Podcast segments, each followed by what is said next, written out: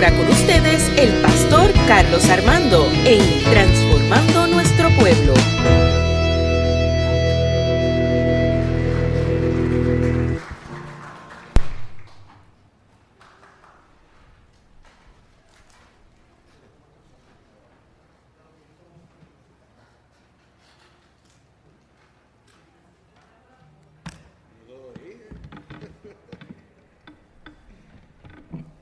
Dios les bendiga a todos y a todas en esta mañana del Señor.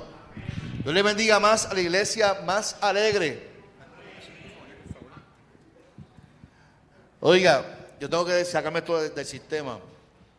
Mi esposa me dijo que yo me parezco a Kung Panda. Es para que usted- ustedes entiendan lo, lo que yo sufro en mi casa.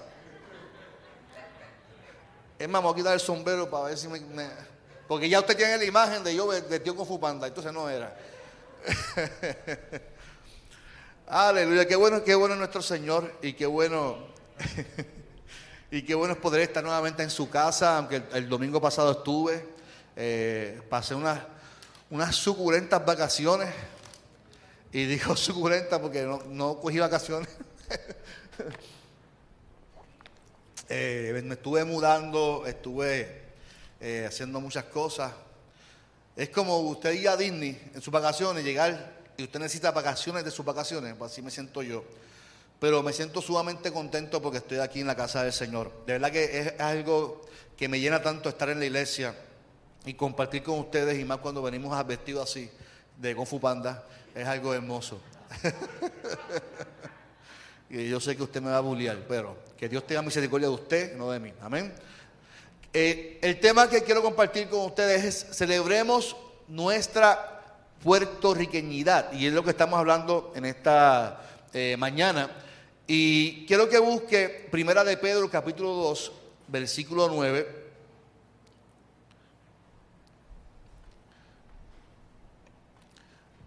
No sé si se da cuenta de mis botas. Estoy a la moda. No me diga que usted está pensando que las botas son de Bad Bunny, son mías.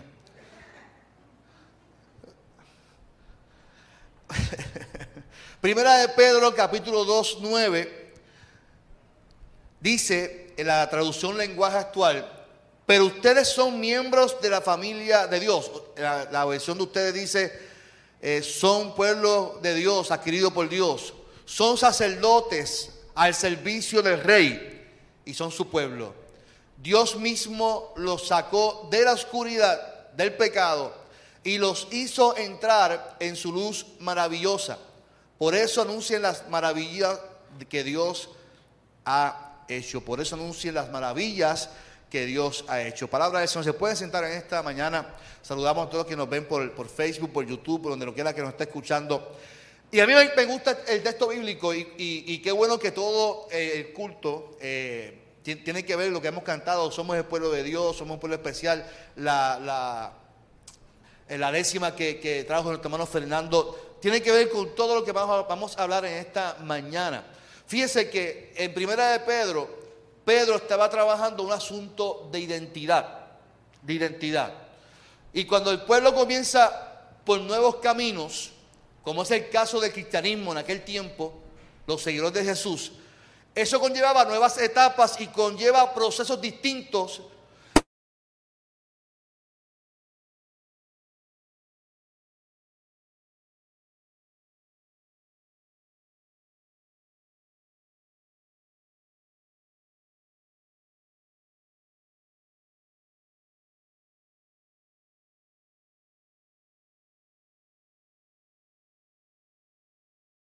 O sea, para poder ser parte de esas piedras vivas tenemos que dejar entonces eh, la vida pasada para poder entender nuestra identidad en Cristo, para poder ser parte de esa unidad del cuerpo, para poder construir ese templo espiritual.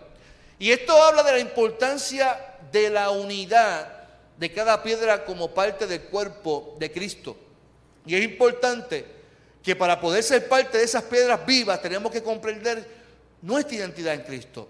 Y ahí que yo me hago la pregunta si nosotros conocemos nuestra identidad en Cristo. Pero antes de conocer mi identidad en Cristo, conozco mi identidad como puertorriqueño.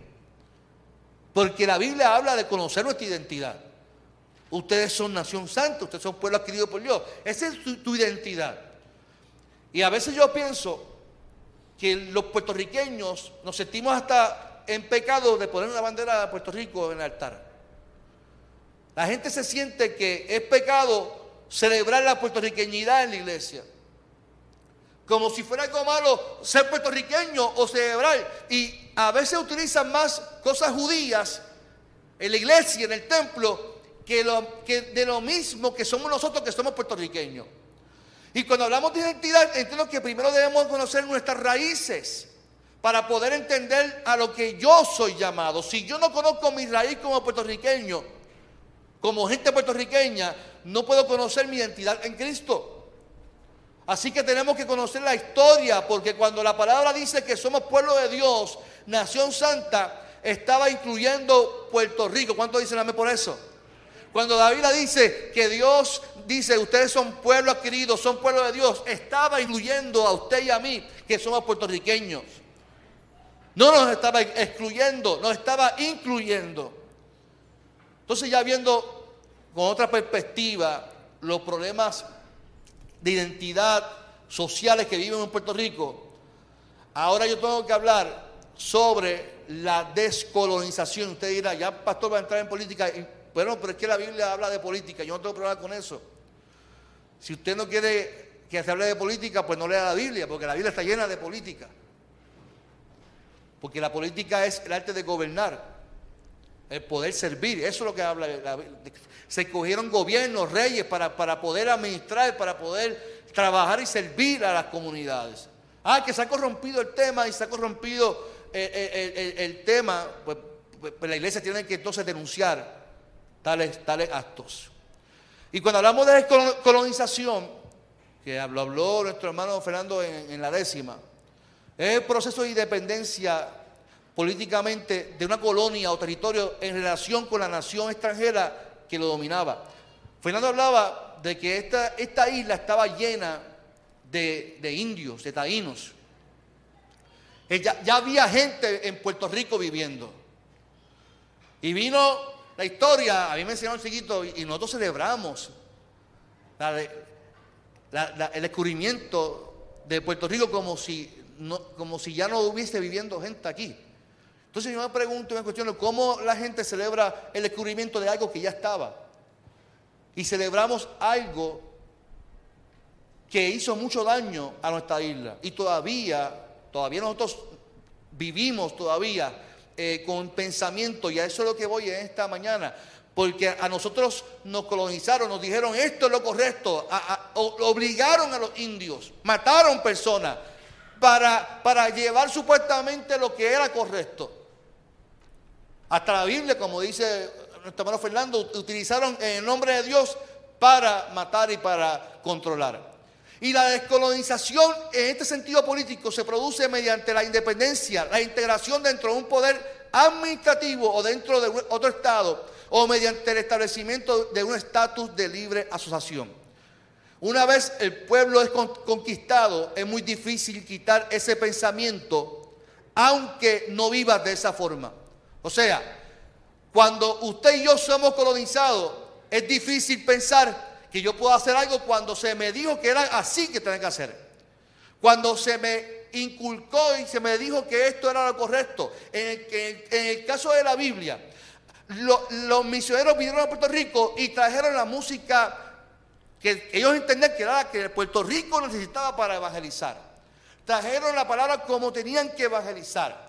Y nosotros lo dimos, dimos por correcto. Y eso fue lo que nos dieron nosotros los misioneros.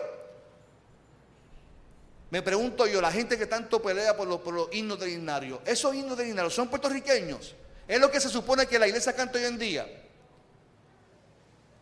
Tanto que la gente pelea por los himnos, que no se canta himnos. No se supone que la iglesia puertorriqueña cante himnos. Se supone que cante bomba y plena aquí en el altar. Pastor, bomba y plena. Eso es. No, no, somos puertorriqueños, somos puertorriqueños. Se supone que aquí la gente puede decir tum, tum, tum, tum, tum, tum, Y eso es lo que se supone que se cante. Y no lo demonicemos porque el problema es que lo demonizamos porque vivimos todavía con la mente colonizada. Que eso fue lo que los misioneros trajeron a Puerto Rico y eso es lo que es correcto. Nos han quitado nuestra cultura como puertorriqueños. Pensamos que tenemos que cantar por rock y tenemos que bailar y tenemos que hacer danza judía y tenemos que poner banderas judías aquí. Usted y yo no somos judíos, somos puertorriqueños. Por eso cuando si fue dotado a la bandera dije, ponla en el altar y que Dios bendiga nuestra bandera y bendiga a Puerto Rico en el nombre del Señor. Ahí que tiene que estar la bandera de Puerto Rico, no la judía. Porque la Biblia dice que usted y yo somos pueblo de Dios, somos pueblo adquirido por Dios. Y la descolonización conlleva en yo poder entender que lo que me inculcaron desde mi niñez tiene que ser descolonizado. Yo tengo que sacar de mi mente todo lo que me dijeron que era correcto y tener mi propio criterio de lo que Dios dice que yo soy, que soy hijo de Dios y soy hija de Dios. El, de, colonizar es poder comprender mi identidad y yo poder celebrar mi puertorriqueñidad sin ningún problema, sin ningún hecho. Sin pensar que me siento en pecado porque estoy celebrando mi puertorriqueñidad. Iglesia, no es pecado celebrar la puertorriqueñidad.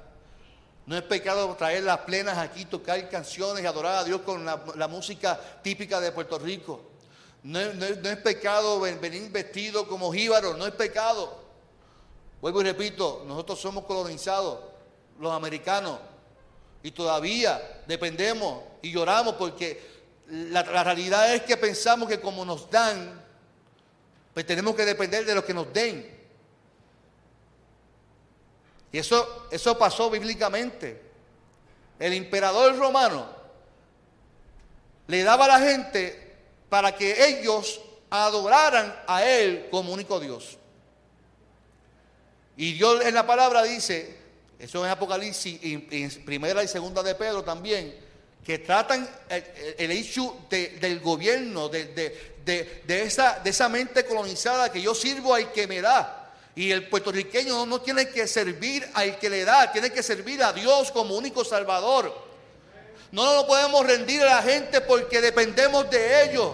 Nosotros tenemos que adorar al Dios de la vida, al Dios que nos, hizo ser puertorriqueños, con la mezcla de españoles, africanos. Y qué bueno que estaba eh, Zuli vestida de africanita, qué linda estaba. Y qué bueno que nosotros podemos celebrar tal como somos, con nuestras raíces, como lo que somos. Una mezcla de español, africano, de indio, de qué más. Y usted ve nuestras nuestra narices, nuestra forma, ese puertorriqueño, usted dice, ese puertorriqueño. Usted, usted reconoce un puertorriqueño donde quiera, ¿cierto o falso? Usted va a, a, Disney y usted dice, mm, este tiene más cara de boricua, ¿por qué? Pues si mira las fracciones, su color, es una mezcla. Y qué bueno que podemos conocer nuestra identidad. Y qué bueno que podemos eh, eh, descolonizar nuestra mente y poder comprender que Dios nos ama. Y eso pasó bíblicamente. De hecho, mire, usted, usted y yo somos pueblo de Dios desde que Jesucristo comenzó a trabajar el hecho de la mente a los discípulos para que puedan entender que no, la salvación no era exclusivamente para los judíos. Eso ocurrió en, en Hechos capítulo 2, cuando vino la, gran fiesta de Pentecostés. En la fiesta de Pentecostés estaban solamente los judíos en una fiesta. Es como si nosotros aquí vamos a hacer el culto y solamente los que son de Bairoa pueden entrar a esta iglesia. Imagínese, imagínese usted. Porque esta iglesia es exclusivamente para los que son de Bairoa. Eso pasó en Pentecostés. Solamente los judíos. Los gentiles de otros países que llegaron a, a esa fiesta de Pentecostés estaban afuera observando lo que estaba pasando dentro de la fiesta. Y dice el texto que cuando ocurrió el, estruendo y, se derramó el Espíritu Santo, comenzaron los que estaban adentro a hablar el idioma de los que estaban afuera. Y eso lo, que estaba ocurriendo era que Dios estaba demostrándole a los judíos que también Dios ama a los que estaban afuera. Y los que estaban afuera dijeron, pero esta gente que está adentro, que son judíos, están hablando nuestro qué? nuestro idioma. Se asombraron. Estarán borrachos, están, están coquitos, vino. Esa gente son, si, son puertorriqueños, se están dando un trago por mi madre. Allá había Don Q, dijeron los gentiles, había Don Q por ahí, yo vi Don Q, porque estaban bebiendo, están borrachos, están hablando algo que yo no entiendo. No, no había Don Q, no había Coquito. Y si hay Coquito, me invitan, por favor.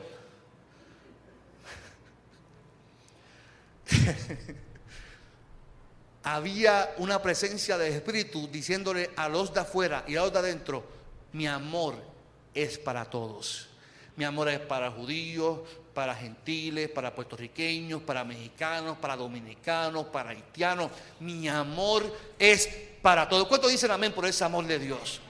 Así que qué bueno poder entender nuestra identidad. Y qué bueno saber que Dios nos ama con nuestra identidad. Que yo no tengo que parecerme a nadie. Que usted y yo no tenemos que parecernos a nadie. No tenemos que imitar a nadie. Cuando cantamos, cuando predicamos, no tenemos que parecernos a nadie. Porque Dios nos ama tal como somos. Así que definitivamente tenemos que permitir que Dios transforme nuestras mentes, esa metanoia, la formación de la mente para poder abrirnos a los senderos de Dios, donde todos son mirados por igual, sin exclusividad, sin preferencia, sin cuestión que quién da más, quién da menos, para tener privilegio, que ese Dios nos ama simplemente porque somos puertorriqueños, somos boricuas. Por eso vemos tanto atropello en Puerto Rico como dependemos de lo que otros puedan dar, dependemos de lo que otros puedan hacer por nosotros. Seguimos explotando nuestra gente, seguimos viendo el mismo patrón de justicia, viendo el abuso de las clases medias y pobres.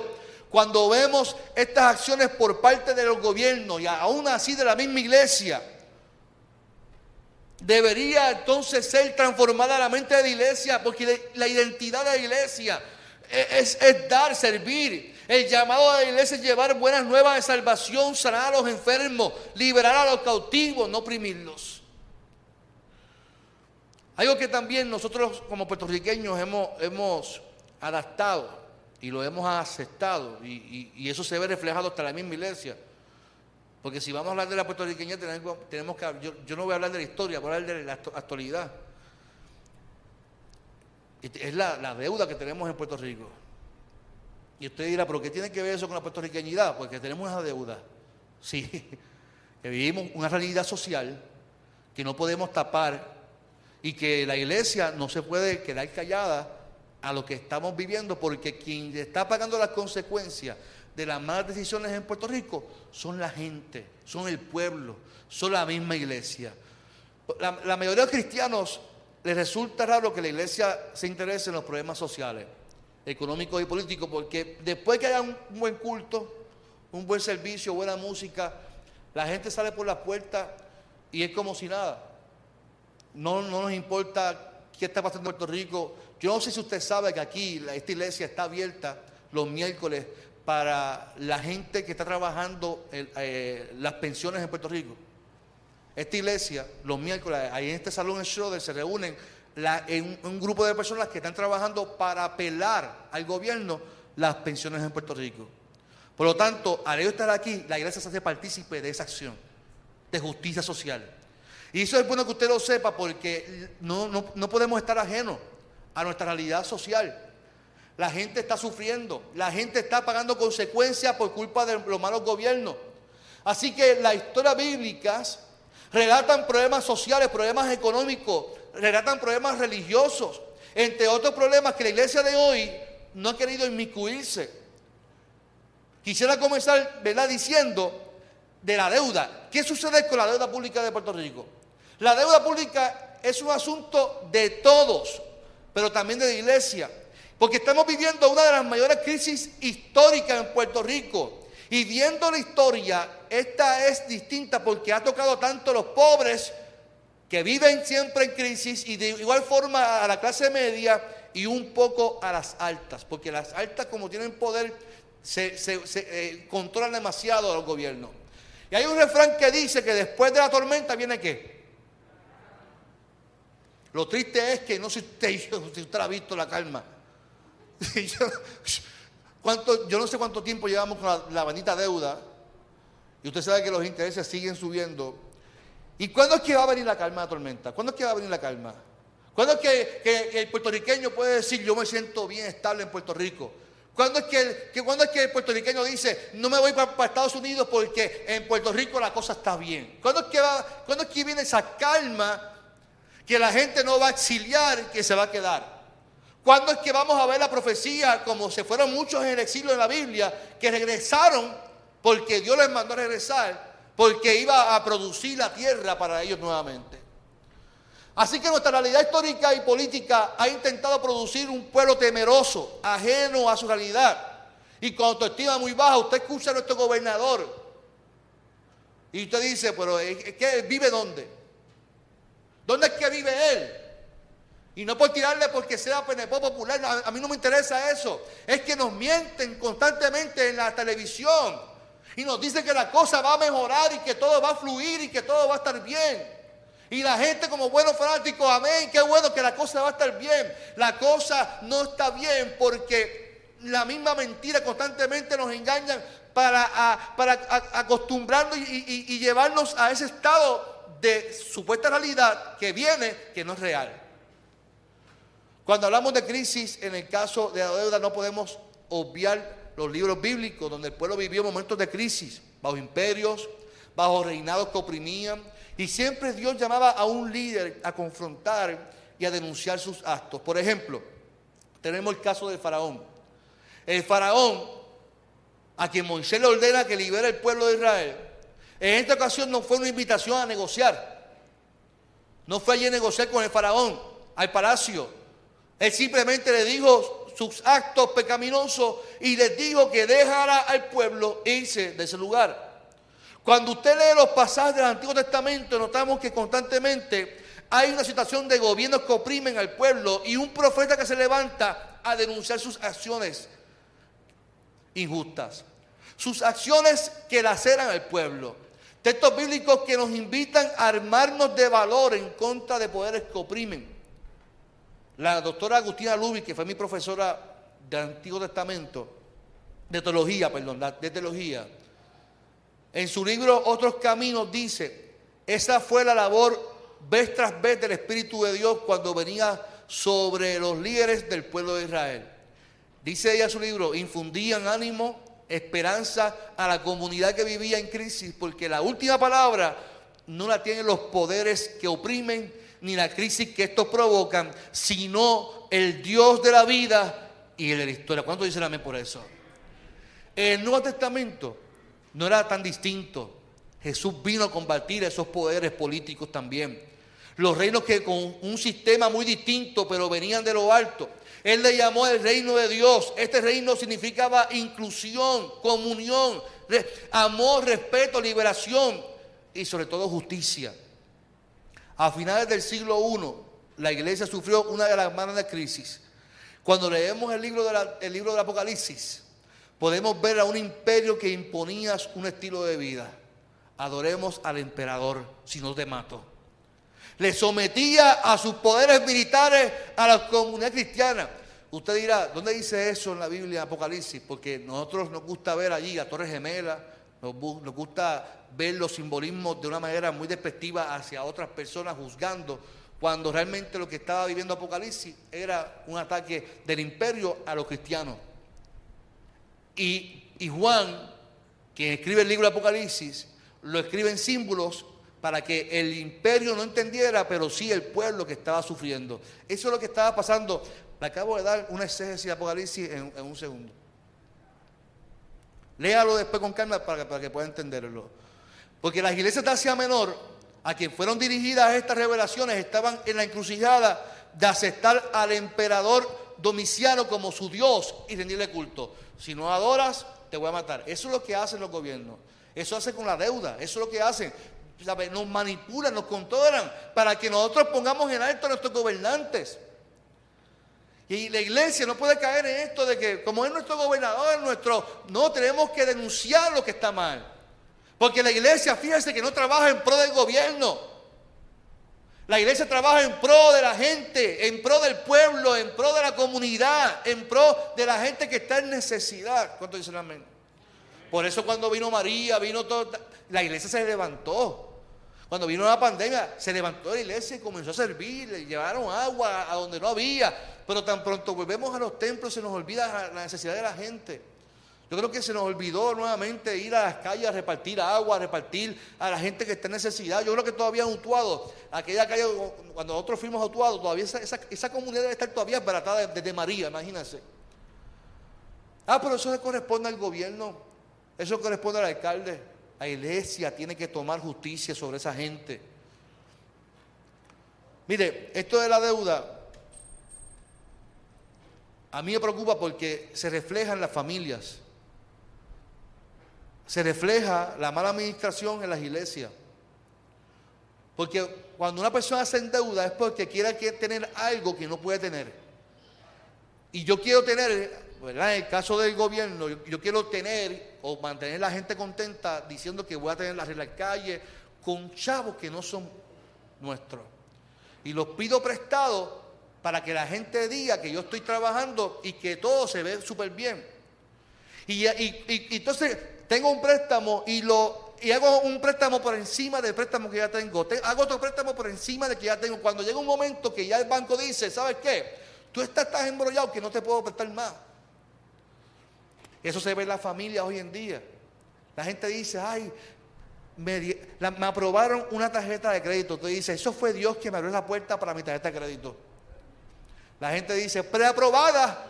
Es una bendición, Miguel. Me llegó la tarjeta aprobada, así que la voy a solicitar. Sí, aprobada, me dieron 3 mil dólares. Qué buena bendición. Cuando llega usted, la en la tarjeta, después dice, aquí se metió el diablo. Cuando ve que el interés es 21% de interés, dice, aquí, aquí, esto no fue de Dios, esto fue el diablo que me llevó a, endeudarme. Porque a nosotros nos gusta tener a la familia. Y, lo que se refleja en el gobierno se refleja en, las iglesias. ¿Cuántas iglesias viven de préstamos? Que no pueden echar para adelante porque viven, porque tienen que pagar préstamos altísimos. Entonces la iglesia tiene que entender, mire, yo, yo llevo 17 años de pastor y nunca he hecho un préstamo en la iglesia. Y una vez dijeron, vamos a hacer un préstamo. Y yo dije, no, no, no, mire, vamos, vamos a cambiar el tema. No, vamos a probar un préstamo de 10 mil para hacer. No, no, no, no, yo no voy a meter a la iglesia en ningún préstamo. La iglesia no puede caer en eso. ¿Por qué no mejor la iglesia eh, comienza a dar como se supone, a diezmar, a ofrendar, a trabajar para querer obtener lo que desean? Porque ese es el reflejo de arriba, del gobierno, lo que nos enseñan a tener, a tener, a comprar, a gastar. Ah, si quiero reparar, hago un préstamo, me endeudo para poder. Y eso no es lo que dice la Biblia. La Biblia nos invita a ser buenos mayordomos, buenos administradores del dinero de la familia. Así que hoy en día, en vez de ahorrar, gastamos lo que no tenemos, utilizamos tarjeta, préstamo, sin importar las consecuencias, porque dijimos, a ver, si la última cuenta la paga quién. la última la cuenta la paga el diablo. No, la última cuenta la pagas tú. Porque el sistema capitalista nos ha llevado a una confusión y peor aún, en una debacle que trastoca las fibras del pueblo, lo ético, lo espiritual, lo cultural, social, político, económico. Para que usted entienda que si no conozco mi realidad social, mi identidad social, ¿cómo yo voy a saber cómo trabajar con la gente en mi, en mi comunidad como puertorriqueño? Aquí el asunto no es tan solo la deuda, sino lo que, conlleva la deuda. Es la deshonestidad. Es la deshonestidad, engañando al pueblo año tras año. Es la explotación a los pobres. Es la desigualdad. Por eso las huelgas, por eso los paros en Puerto Rico, porque la gente está harta ya del atropello a la gente y la iglesia tiene que anunciarse y pronunciarse en contra de eso. La iglesia debe entender qué es ser iglesia y estar con la gente. En este punto la iglesia de hoy ha entendido que es mejor preparar buenos, cultos llamativos, hablar un mensaje motivador antes de confrontar y transformar la vida del ser humano y del pueblo. Y a mí me preocupa mucho el hecho que la gente busque más eso. Alguien, alguien hace poco, mire, yo me siento orgulloso de algo. Si hay buenos predicadores en Puerto Rico, los tiene la Iglesia Evangélica Unida de Puerto Rico. Gente preparada en el seminario evangélico, eh, con maestría en divinidad, gente que se preparó para predicar. Pero la gente prefiere escuchar a alguien que no tiene nada de teología, que lo interpreta todo con el dinero y con, la motivación de que tú vas a estar bien. Dios te revela que esto y bla, bla, bla, bla, bla, bla, bla, bla, bla, bla, Y la gente, venga, bueno. Y, y, después que estén contentos porque vas a ser rico y próspero, a la gente le importa más eso. Y esa no está, a, mí, me preocupa eso porque eso es lo que la gente está buscando hoy en día. No le importa la profundidad del mensaje, lo que le gusta es escuchar que vas a ser rico, que si yo te doy mi reloj, tú me vas a donar el, más caro y que yo te voy a dar mi carro porque yo me voy a dar otro más caro. Yo estoy harto de eso ya. Estoy harto de eso ya. Porque la iglesia no es un circo. La iglesia, la iglesia es un lugar donde vienen personas a ser restauradas y tiene que ser el lugar donde la, sale la iglesia a restaurar personas en el nombre del Señor. ¿Cuántos dicen amén? ¿Cómo dar testimonio entonces ante este panorama? Pues mire, la iglesia no puede utilizar el mismo patrón. La iglesia no puede vivir bajo el patrón de atropello. Por el contrario, debe de actuar bajo el testimonio del Evangelio del Reino de Dios. No explotar, exprimir a los miembros de la iglesia. La iglesia como no tiene, pues toma decisión de explotar a sus miembros, de pedir, pedir, pedir. Y a mí me preocupa eso. Que entonces la gente da el diezmo y también tenemos que pedirle para que, porque, para que compre. Y tenemos que pedirle también a la gente para que gaste para allá. Y, tenemos, eso es explotar a los miembros. Y la iglesia como no tiene, pues tiene que explotar a la gente. Y no, la iglesia nunca va a raíz de los problemas. Pero aún así ataca sin saber o tener la información o la técnica correcta de administrar bien el dinero. La iglesia primitiva adoraba a Dios con su servicio. Usted quiere, quiere saber cuál es la mejor adoración que se daba en la Biblia. Se daba afuera del templo. Bernabé vendió su terreno y dijo, yo voy a vender y se lo voy a dar a los apóstoles para que administren, para que todos tengan también lo mismo compartían las cosas en común. Es por eso que la invitación desde un principio no es a unirnos, sino a dar testimonio siendo una comunidad, siendo puertorriqueños. Y si algo tenemos los puertorriqueños es que somos gente serviciales. ¿Cuál es la, la frase del puertorriqueño? ¿Cuál es la frase? Ay bendito. Porque somos gente compasiva.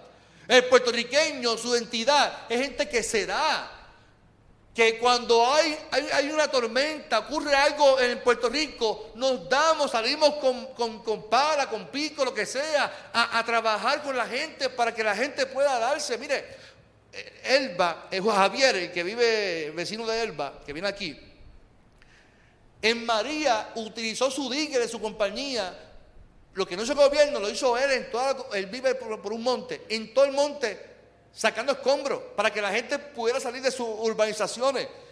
Eso, eso es, así es el puertorriqueño.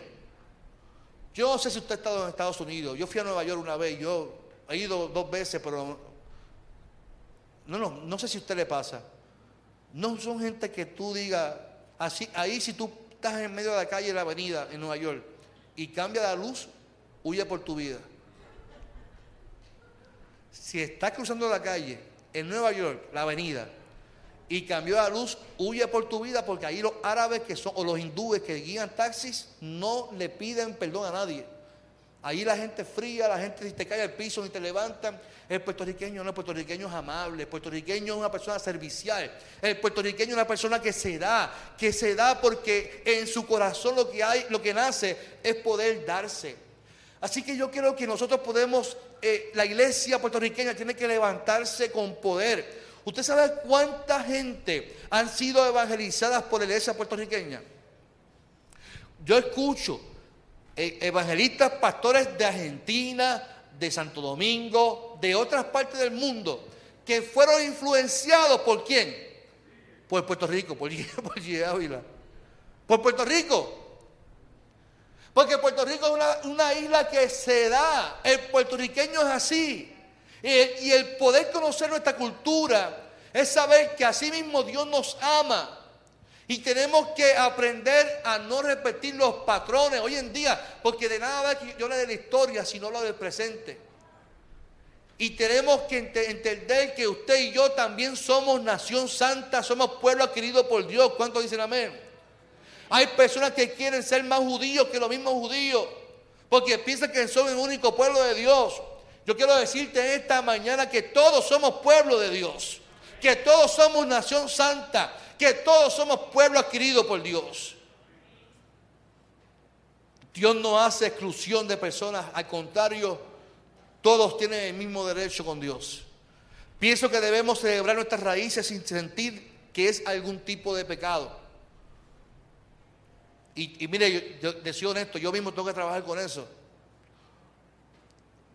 Y ahorita cuando usted salga, cuando salga a buscar su comida, usted va a tener una sorpresa que usted, yo espero, yo espero que usted lo celebre.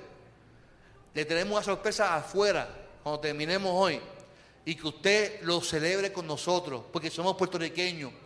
Pienso que no hay cosa más grande que decir que somos puertorriqueños. ¿Cuántos dicen amén? Una isla bendecida, una isla llena de gente buena y sobre todo que conoce su identidad como boricua. Al contrario, podemos afirmar como buenos puertorriqueños, pero ustedes son miembros de la familia de Dios, son sacerdotes al servicio de Dios, son su pueblo. Dios mismo los sacó de la oscuridad del pecado y los hizo entrar a su luz maravillosa. Por eso anuncien las maravillas que Dios ha hecho. Somos pueblo de Dios. Seremos nuestros ojos en esta mañana. Padre, en esta hora te damos gloria y honra por tu amor infinito. Gracias por, tu bondad, por tu, por tu fidelidad. Y gracias porque a pesar de lo que estamos viviendo en Puerto Rico, con toda la crisis que estamos viviendo, tú has sido fiel y has sostenido la iglesia, has sostenido la familia. Pero te pido con todo mi corazón que, la iglesia puertorriqueña se pueda seguir levantando con poder y que podamos seguir afirmando que tu Espíritu Santo no es simplemente para provocar emociones, que tu Espíritu Santo es para levantarse y accionar, servir, para llevarle el, Evangelio de salvación, para que la gente se sienta bien con tu presencia, Señor. Porque tú amas a todos por igual, Señor. Que hoy, como buenos puertorriqueños que somos, Padre, podamos afirmar también esa puertorriqueñidad y que nuestros hermanos aquí que están aquí, los que nos están viendo por las redes sociales, puedan celebrar su puertorriqueñidad con bomba, con plena, que podamos celebrar nuestras raíces sin demonizarlas, Señor. Que podamos descolonizar nuestra mente de esa cultura eh, americana que nos han traído. Y esa codependencia, Señor, de que si, sin los americanos, sin nada, no podemos vivir. Señor, tú eres quien nos provee, tú eres, Señor, quien está con tu pueblo.